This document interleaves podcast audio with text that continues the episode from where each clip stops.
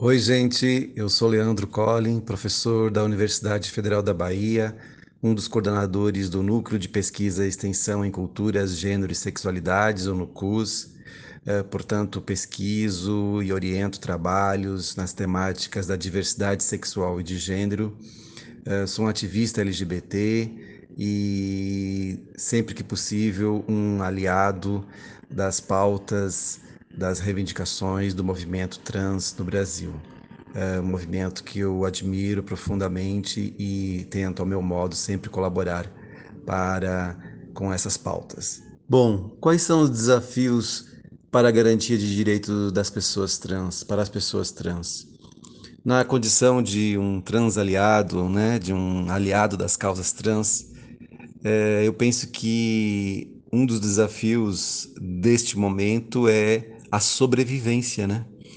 Porque fazer frente a esse conservadorismo, a esse fundamentalismo, a esse crescimento da transfobia no Brasil nos últimos anos, é, a essa rearticulação do discurso transfóbico e dessas uh, pautas conservadoras né, que atingem tanto as pessoas trans, é talvez assim desafio geral de todas as pessoas trans, de todas as pessoas LGBTs, de todas as pessoas negras, professadoras de religiões de matriz afro, que são as principais os principais alvos, né, desses discursos de ódio e tal. As mulheres também, as pautas uh, sobre a sexualidade das mulheres, ao aborto, etc. Então a sobrevivência é um uh, desses desafios mas também né, é, derivam também para em uma luta para evitar que se percam alguns dos pequenos avanços né, que o movimento social trans conseguiu nos últimos anos, a, a exemplo da, da, decisão histórica né, do nome social, do reconhecimento da identidade de gênero pelo Supremo Tribunal Federal.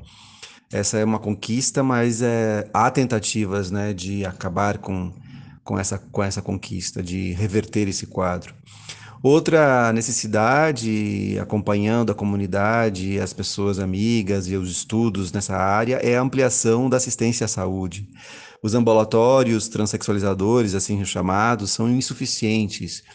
Uh, a fila é enorme, uh, demora o atendimento, né? Isso uh, é uma outra pauta que eu vejo como prioritária, né? Uh, e continuar a luta pela despatologização das identidades trans. Né? Acho que se avançou muito nisso, mas ainda as identidades trans ainda são patologizadas, inclusive em determinados atendimentos ambulatoriais, clínicos. Então também é um, um, uma grande pauta. E, uh, enfim, o, o, o, o, triste quadro né, da transfobia, dos assassinatos das pessoas trans, nós precisamos de uma política específica de segurança pública uh, para atingir uh, esse problema, né? E ainda estamos um tanto quanto distantes disso, de termos políticas de segurança específicas, uh, com, com pessoas preparadas e específicas para combater esse triste recorde de assassinatos que nós temos no nosso Brasil, que atinge especialmente as pessoas trans.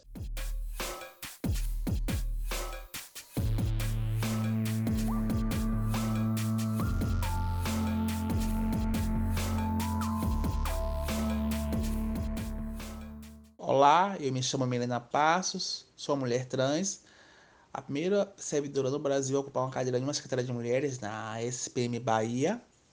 Né, tenho 27 anos de luta no movimento social também, né, na luta contra todo tipo de discriminação.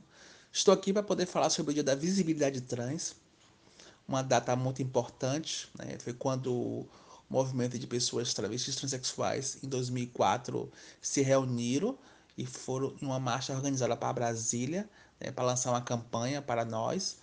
E desde então essa data é, é celebrada e lembrada, né, uma data muito importante, né? Lembrando que as pessoas trans são as pessoas mais assassinadas no Brasil, né? É, morrem simplesmente por ser trans, né? E, é, e ainda é muito preocupante ainda. Eu tenho fotos de amigas minhas que de 10 anos atrás, de 5 anos atrás, que não estão mais aqui, né? Então meu segmento morre muito cedo e quando é, faz o recorte racial, elas são assassinadas, né? Então, eu sobrevivi, fui resiliente, né? É, tô abrindo uma porta para um dia chegar outras pessoas trans e, e, ocupar também, né?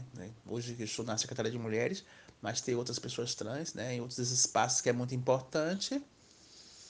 Dizer que não é fácil ser diferente da diversidade de mulheres, né? E dizer que a luta continua. E vive o dia da visibilidade trans, para todas as trans da Bahia.